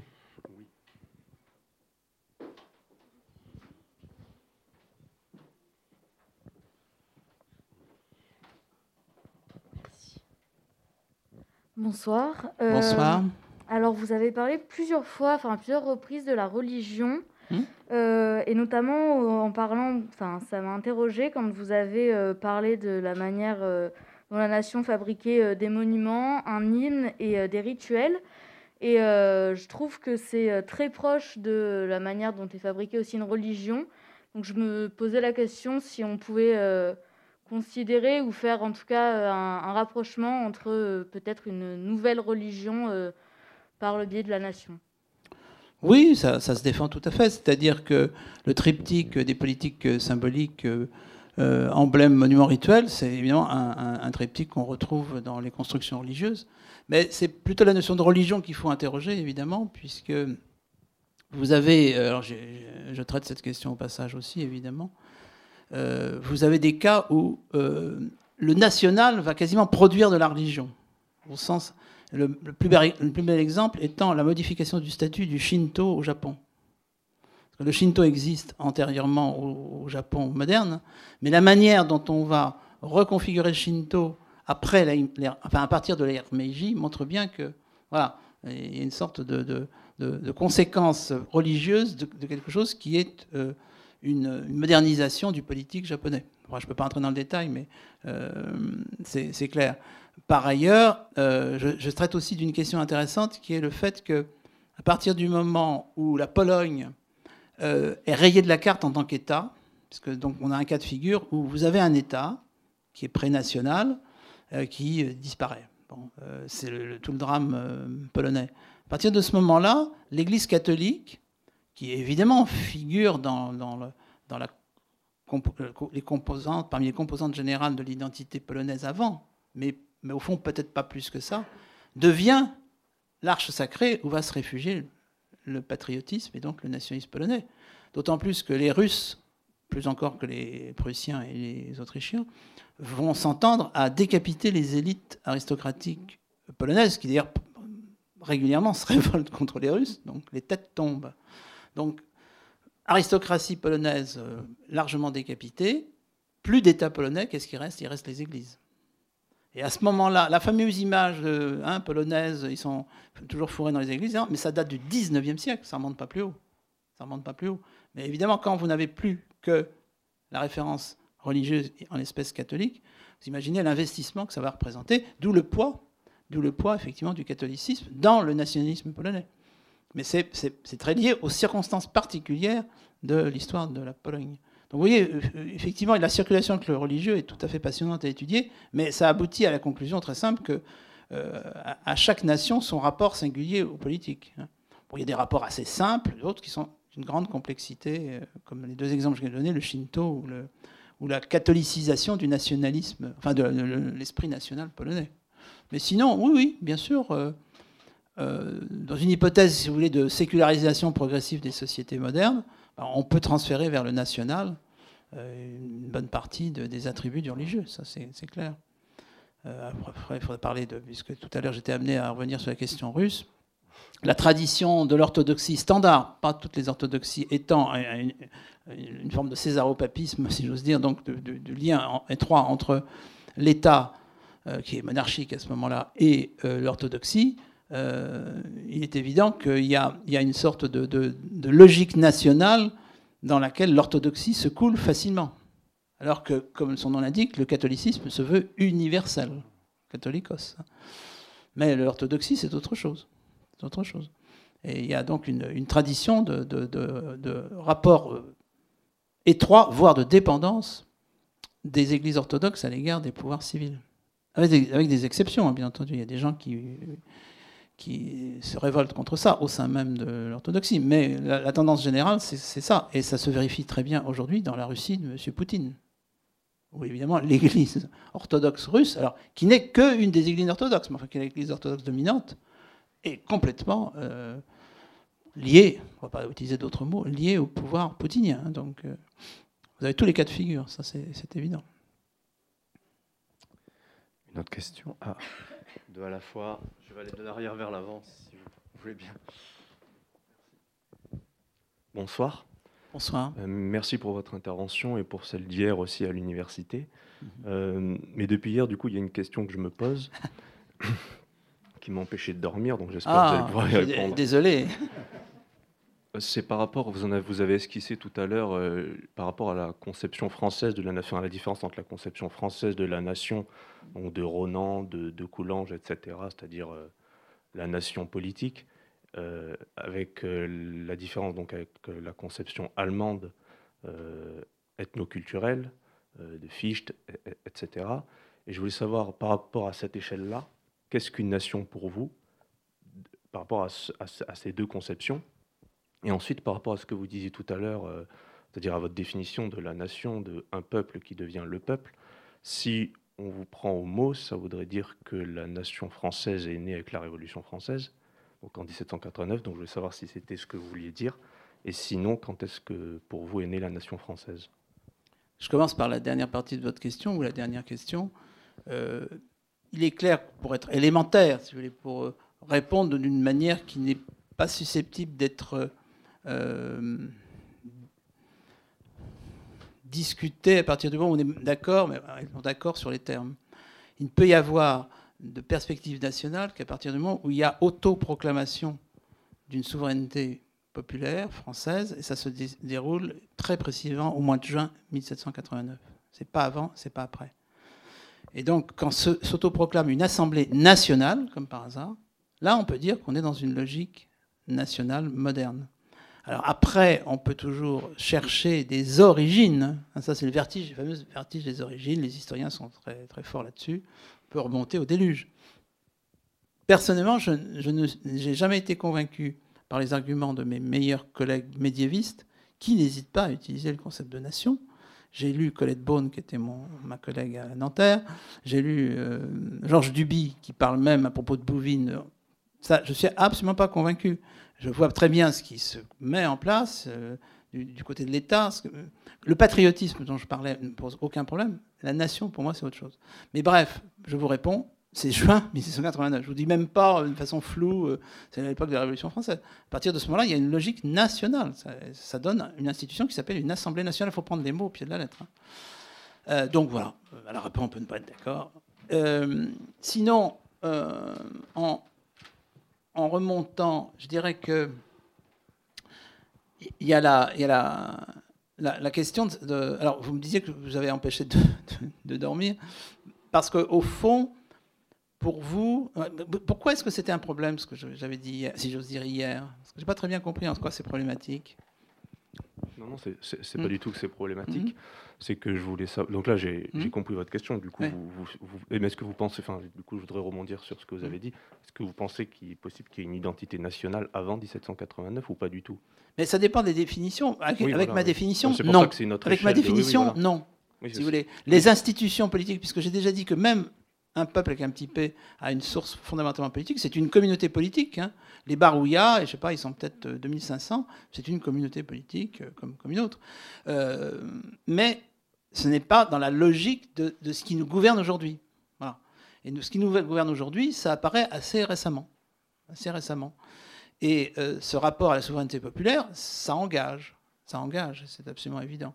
Et on peut même dire, pour reconnaître qu'effectivement, par rapport à la révolution néerlandaise et la révolution anglaise, les deux révolutions du XVIIIe siècle, l'américaine, mais ne l'oublions pas, l'américaine et la française, sont, sont familières. Il suffit de voir d'ailleurs les déclarations de, droit. On voit bien qu'on est dans l'univers qui est le nôtre actuellement. Hein, parce que les débats aujourd'hui sur les droits, sur euh, les droits humains, euh, euh, la, reconnaissance d'un certain nombre de, droits spécifiques, même la question de la parité, enfin toutes ces questions qui peuvent nous hanter aujourd'hui, sont directement issues du XVIIIe siècle, même pas du XVIIe. Donc les vraies cristallisations, alors ça, on rapproche la focale, on est entre les deux déclarations fondamentales de la Révolution américaine et euh, la première déclaration, celle de 1789, de l'été 89 française. C'est là que ça, c'est là que ça se passe en fait. Hein. Et est-ce que vous trouvez que par là vous vous inscrivez dans la conception euh, française de la nation Oui, alors effectivement, moi, je, je en tant qu'historien, le métier que j'essaye de faire, plus ou moins correctement, c'est d'essayer de comprendre la logique des différents agents. Donc je vois très bien la logique de Renan face à la logique de Strauss, qui n'est pas d'accord avec lui, etc. Euh, après, je vois évidemment pourquoi chacun, d'une certaine façon, plaide en faveur de sa chapelle. Mais je n'ai pas à me prononcer pour dire un tel a raison. Puisque le sous-titre de mon livre, c'est une histoire mondiale, je, je, suis amené à dire il y a un chemin, il y a un chemin français et puis un chemin allemand, par exemple. D'autant plus qu'il y a des contre-propositions dans chaque système. Dans chaque système, vous avez des, minorités qui objectent à la thèse dominante. Hein. Mais euh, on imagine bien, bon, on va aller vite parce que c'est une formule un peu violente, mais les sociétés ont toujours raison. C'est-à-dire qu'elles ont leurs raisons. Et leurs raisons vont en général dans le sens de leurs intérêts, de ce qu'elles croient être leurs intérêts. Donc effectivement, l'intérêt allemand en 1871, c'est de tenir un discours fataliste, euh, culturaliste parce que ça, ça, ça assoit mieux cette institution politique nouvelle qui s'appelle l'Empire allemand. Ce qui est quand même extraordinaire, là en revanche, c'est trop beau pour être vrai, c'est-à-dire que c'est vrai, c'est qu'on proclame l'Empire allemand dans la galerie des glaces à Versailles. Ça, fait, ça paraît presque bizarre. C'est un peu bizarre. Bon. Mais on, voit bien l'importance, sur ce plan-là, des traumatismes et de la symbolique. Hein. Alors que la, la, solution française, bon, bien entendu, siège ailleurs, parce que ça va dans le sens des intérêts de la France à savoir d'être la martyre que... Et, bien entendu, ce type d'argument aurait été incompréhensible un siècle plus tôt. Il a fallu que de l'eau coule sous les ponts, et en particulier que désormais il y ait la souveraineté populaire. N'oubliez pas que... Alors, faut-il appeler ça le bonapartisme? En tous les cas, le premier empire, le second empire, d'ailleurs, grâce à Alain Corbin qui m'avait fait euh, découvrir ça il y a quelques années, euh, il faut se rappeler que quand Louis-Napoléon Bonaparte prend le pouvoir, il restaure l'Empire et que donc les officiels, jusqu'à ce que justement le régime à la fois se normalise et en fait il ne sait pas, euh, se fragilise, ce sera l'effondrement de 1870 que vous connaissez, le régime ne dit pas Second Empire, il dit Empire. Il ne dit pas Second Empire, d'un point de vue. Donc, on va dire, que c'est du bonapartisme, si vous voulez. Ce, régime est un régime de synthèse entre. D'ailleurs, Madame de Staël l'avait dit, en disant que Napoléon Ier, c'était Robespierre à cheval. 50% héritier de la Révolution, 50% restaurateur de la monarchie. Et ça, c'est évidemment euh, le génie spécifique de ce régime. Et sur quoi se fondait ce régime, sous Napoléon Ier comme sous Napoléon III Le plébiscite. Plébiscite. Alors, vous pourrez toujours dire, oui, plébiscite à 99. Non, mais c'est révolutionnaire. Hein. c'est effectivement à ce moment-là que s'instaure l'idée de plébiscite, qui va nous donner quand le référendum de la Ve République, hein, après tout. Et quand Renan parle de plébiscite de tous les jours, il a à l'esprit, tous ses contemporains l'ont compris, euh, l'héritage des politiques plébiscitaires qui vont donner aussi des plébiscites de rattachement à l'Italie, hein, puisque ça se déroule à ce moment-là. Et évidemment, euh, les euh, différentes régions italiennes qui sont intégrées à l'unité le font par le biais d'un plébiscite. La Savoie, le comte d'Ennis, se prononce par plébiscite. Et je m'en fiche complètement de savoir si ces plébiscites sont à 99% coréens, etc. C'est absolument nouveau. Donc là, le pouvoir autoritaire de Napoléon Ier et Napoléon III se fonde sur euh, le, suffrage populaire, ce qui s'appelle la démocratie autoritaire. Car, dernière remarque, on s'éloigne un peu de la nation, mais pas complètement. Je vous signale que dans la définition, c'est toujours une question de définition. Jouons carte sur table. Moi, je vous donne ma définition. dans la définition de la démocratie, qui est en effet fondée elle aussi sur la souveraineté populaire, il n'y a pas un espace pour la liberté il y a un espace pour la liberté si vous ajoutez un adjectif qui s'appelle libéral. La démocratie libérale. Mais vous pouvez avoir une démocratie illibérale, autoritaire, voire totalitaire. Ça reste, je suis désolé de vous le dire, une démocratie. Car dans la définition de la démocratie, c'est le suffrage populaire, c'est la souveraineté populaire qui est essentielle à la définition. La liberté n'est pas essentielle à la définition. C'est purement idéologique de dire, ah, évidemment, la démocratie, c'est lié à la liberté. Mais ça, c'est de l'idéologie. Ce n'est pas dans la définition de la démocratie. Le pouvoir du peuple peut s'exercer dans un sens autoritaire, totalitaire. Le peuple peut, euh, déléguer son, pouvoir à Napoléon Bonaparte, général de la Révolution française, comme disait Pierre Larousse, né à Ajaccio, mort à Saint-Cloud le 18 Brumaire. C'était dans le dictionnaire de Pierre Larousse. Oui, bonsoir. Euh, merci d'être venu euh, jusqu'ici, à Toulouse. Euh, alors, je suis très content que vous ayez donné une définition de, la nation, une définition historique, scientifique, contrairement à d'autres comme Éric Zemmour qui ont une autre définition. Alors, j'avais une question. Il y a des événements qui m'interpellent, des, événements récents, notamment par exemple le fait que certains n'aiment pas chanter la Marseillaise, par exemple, qui trouvent que c'est un chant un peu trop guerrier, euh, ou d'autres personnes, par exemple, qui vont euh, asperger de, peinture rouge la statue de Colbert devant l'Assemblée nationale. Alors je me demandais si à travers tous ces événements, il n'y aurait pas en ce moment, ou depuis quelque temps, une recomposition hein, de la nation française. J'aimerais bien savoir ce que vous en pensez, vous.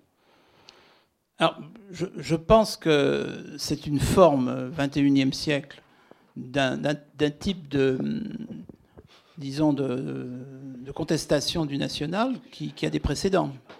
Euh, ça dépend où on se situe. Si on se situe dans une perspective où le national serait absolument le mal, etc., bon, il est évident qu'on peut étendre l'attaque à quantité d'autres effigies que celle de Colbert et d'autres institutions que celle-là. Si en revanche il s'agit de donner une autre définition à la nation en disant la Marseillaise c'est un hymne guerrier, ça, peut ne pas être considéré comme contradictoire avec un enracinement, si j'ose dire, national. Ce que je constate, c'est que si derrière il y a l'idée que, par exemple, la nation est forcément euh, carcérale, si vous voulez, là, moi, je, dis que ça n'est pas démontré, c'est pas démontré par l'histoire, et qu'en revanche, il y a une question passionnante qui est de voir, je ne l'ai pas mentionné là, je le signale rapidement vers la fin du livre, que ces nations sont des machines à intégrer. C'est-à-dire que tant qu'une nation fonctionne, si ça se grippe, évidemment, mais euh, la, fonction de ces nations, c'est d'intégrer en particulier le fameux étranger. J'avais évoqué Metec, euh, pour l'anecdote, ça, ça va au l'anecdote, c'est fascinant de voir que ce qui est une insulte de, café du commerce, c'est en fait un statut tout à fait précis de la démocratie athénienne qui prévoit qu'il peut y avoir des étrangers qui ont des privilèges, donc des étrangers à statut, donc pas des purs et simples étrangers. Euh, et euh, ce qui est intéressant, c'est que c'est un érudit français qui a soutenu sa thèse euh, sur les métèques à la fin du XIXe siècle. Et le pauvre, il a été complètement dépassé par les événements, parce qu'il y a un certain Charles Maurras qui a lu ça, qui s'est mis à utiliser ça de façon insultante. Bon, le pauvre archéologue Donc c'est fascinant la manière dont on peut instrumentaliser un travail d'historien au passage. Mais donc, euh, les nations sont des machines à intégrer. Alors, elles intègrent évidemment de façon nationale, c'est-à-dire qu'on imagine bien qu'elles intègrent différemment, suivant que. Mais puis, on va, ça va permettre de parler du Luxembourg. À l'heure actuelle, au Luxembourg, vous avez 38, 38% d'étrangers. Donc, effectivement, on peut s'interroger. Eh ben, vous remarquerez que pour l'instant, le Luxembourg n'est pas en état d'implosion mais ça, signifie quantité de dispositifs assez intéressants d'intégration. En particulier, l'accès, alors ensuite les résultats sont variés, à la langue luxembourgeoise. Parce qu'une des façons d'intégrer sur les 38%, un tiers sont, vous n'ignorez sans doute pas d'origine portugaise, puisque plus en proportion, la plus grande communauté portugaise à l'étranger, c'est celle du Luxembourg par rapport à la population du Luxembourg. Et donc, euh, eh ben, évidemment, à la deuxième génération, tous ces enfants d'immigrés, par exemple portugais, parlent luxembourgeois, plus ou moins bien, mais j'en connais pas mal, parce que ça fait partie du programme d'intégration du Luxembourg. Et donc, paradoxalement, cette langue luxembourgeoise qui était appelée à disparaître, évidemment, vous imaginez bien, euh, il y a 50 ans, le luxembourgeois n'avait aucun avenir, est plus parlé aujourd'hui qu'il y a environ 100 ans. C'est tout à fait intéressant. Donc, tous ces, tous ces États-nations ont des politiques d'intégration, on en pense qu'on en veut, ça tiendra ce que ça tiendra, mais c'est vrai que euh, du coup, on peut, dire que euh, la, logique d'intégration est encore une logique prédominante dans un État-nation standard. Après, ça n'empêche pas effectivement les polémiques euh, dont vous parlez. la Marseillaise comme hymne guerrier. Alors ça, c'est un autre problème sur lequel il faudrait écrire un livre que je n'écrirai sans doute pas, parce que bon, mais j'ai d'autres priorités. Mais c'est que effectivement, on pourrait imaginer aussi que le rapport au passé ne soit pas toujours la guerre civile quand même. Moi, je, viens d'une ville où il y a la même chose, crois, à Toulouse, et on va citer un exemple à Toulouse. Je viens d'une ville où il y a deux rues qui se croisent aujourd'hui, et ce sont deux personnes qui se sont tirées dessus à l'époque. Hein. Il y en a un, c'était le maire légitimiste de la ville, sous Charles X, et l'autre, c'est l'un des étudiants qui sont morts sur les barricades en 1830. Ils ont chacun leur rue, elles se croisent en plus. Bon, ça, c'est une solution qui consiste à ne pas peinturlurer Colbert. Bon, après. Donc, si on, veut, si on veut transposer la guerre civile dans la mémoire, D'abord, il faut se lever tôt le matin parce que alors là, ça va tomber. Hein. il n'y aura, aura pas que Colbert. Il y a, d'autres idoles d'un genre différent qui pourraient tomber. Donc, si on met le doigt dans l'engrenage, tout y passe. mais, de surcroît, on pourrait aussi considérer que ce qui fait euh, nation, c'est ce qui fait du commun. Et que, que, par exemple, euh, évidemment, les, euh, la Troisième République, parce que ce n'est pas la monarchie, la Troisième République a célébré Colbert comme elle pouvait célébrer Richelieu pour des raisons qui ne sont, pas, sont pas le Code noir. On n'a pas célébré Richelieu pour le Code noir. Hein. De même que, euh, là j'étends, mais c'est pour faire comprendre ma pensée, on peut aimer la musique de Wagner pour autre chose que l'antisémitisme de Wagner. Et sans vouloir envahir la Pologne sans vouloir envahir la Pologne. Euh, une dernière question avant que vous puissiez avoir la possibilité de venir faire les, signer les exemplaires euh, que vous aurez acquis ou que vous avez euh, avec vous. Et cette question, c'est quelqu'un qui me l'a déjà demandé la, parole, je suis désolé. et ce sera l'occasion, mais s'il y a un remords, vous pourrez venir la poser directement à Pascal Horry, justement, au moins des signatures. Merci beaucoup. Un petit préambule, comme on est en terre de rugby, je voulais signaler que en Irlande, et notamment la création très récente, enfin, en 95, d'un hymne particulier à l'équipe de rugby euh, irlandaise qui prend des gens du nord et du sud. Eh et c'était l'un des rares une des rares activités qui ignorait la frontière tous les, tous les dimanches. Je ne savais pas qu'il y avait un hymne. Pendant euh, plus de, 30 ans, et, l'histoire de la création de cette hymne est ah absolument passionnante. Ça, c'était le préambule. Et je n'ai pas une, mais deux questions, mais elles sont très courtes. puisque je parlais d'Irlande euh, et de nation, qu'est-ce qu'on fait du Commonwealth avec des lunettes euh, de nation? C'est un peu un mystère pour un Français. Et la mm. deuxième question, François Mitterrand a terminé son dernier discours, la conclusion de son dernier discours devant le Conseil de l'Europe par ces mots Le nationalisme, c'est la guerre. Et alors, pour vous, pourquoi a-t-il terminé sa très longue carrière politique euh, par, ces mots devant le Conseil de l'Europe? Sur le dernier point, je ne suis, pas effectivement un, un mitterrandologue. En revanche, j'ai eu l'occasion d'approcher beaucoup euh, François Mitterrand. Euh, je pense qu'il parlait du nationalisme, comme euh, je l'ai défini moi-même, c'est-à-dire que vous avez une instrumentalisation du national dans un sens qui peut générer alors, la guerre plus généralement, la xénophobie, l'affrontement. Donc c'est une affirmation d'homme politique, c'est pas pas une affirmation d'historien. L'historien peut constater que le, nationalisme a, tendance à exclure en interne et à, j'allais dire, mobilisé dans des aventures extérieures. Mais une fois qu'on a dit ça, bon, on n'a pas à se prononcer sur le fond. Lui est à ce moment-là en situation d'homme politique. Et je, je pense qu'il préfère tomber à gauche que tomber à droite. Donc, euh, et puis l'évolution de François Mitterrand est intéressante puisqu'il vient du nationalisme hein, avant-guerre. Bon, euh, mais euh, il n'est pas le seul quand on considère les évolutions. Euh, et, est-ce que la France de 1940 pense la même chose du maréchal Pétain que la France de 1944 hein? Bon, donc il y a François Mitterrand, il y a aussi les Français. Mais je pense que c'est ça aussi, c'est que il a été assez acculturé à, des valeurs socialistes pour terminer sur ce genre de discours, je, suppose. Hein. Et puis je pense que dans le, Conseil de l'Europe, ça, passe très bien. Ça passe très bien. Bon. Euh, L'Irlande, oui, vous, me posiez. Le Commonwealth. Le Commonwealth, oui, c'est ça. Alors, j'avais peut-être envie de revenir aussi sur l'Irlande et même sur le rugby, mais bon, passons, passons, du, passons sur. Non, enfin, ce que je signale au passage, c'est que bien entendu, parmi les attributs de la nationalité, vous avez des sports, parfois, pas toujours, des sports qui sont évidemment nationalisés en temps.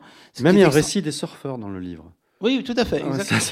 et, par exemple, c'est quand même extraordinaire de voir qu'un des effets de la colonisation, c'est que le, euh, le, cricket peut être un, sport identitaire euh, indien et pakistanais. C'est extraordinaire.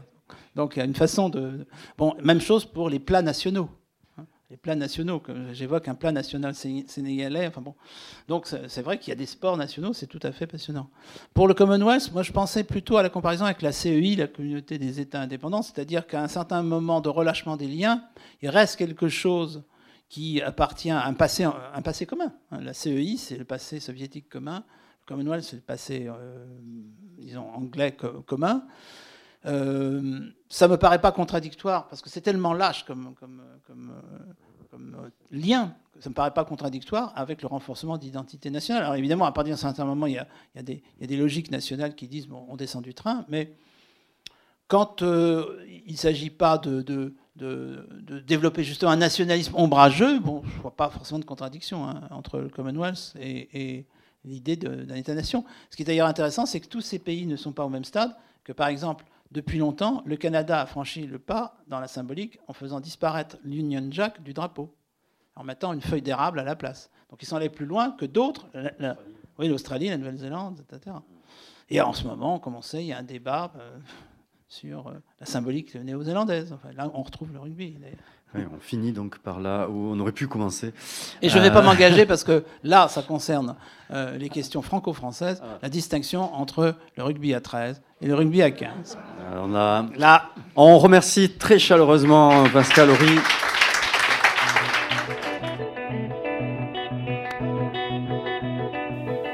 Vous avez écouté à l'instant Pascal Horry autour de la publication chez Gallimard de son nouvel ouvrage Qu'est-ce qu'une nation Une histoire mondiale, enregistré le 28 septembre 2021 à la librairie Ombre Blanche.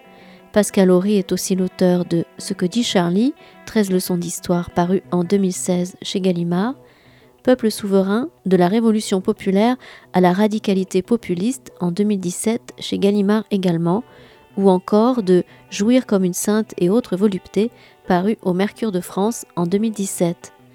Cette rencontre a été réalisée et mise en onde par Radio Radio.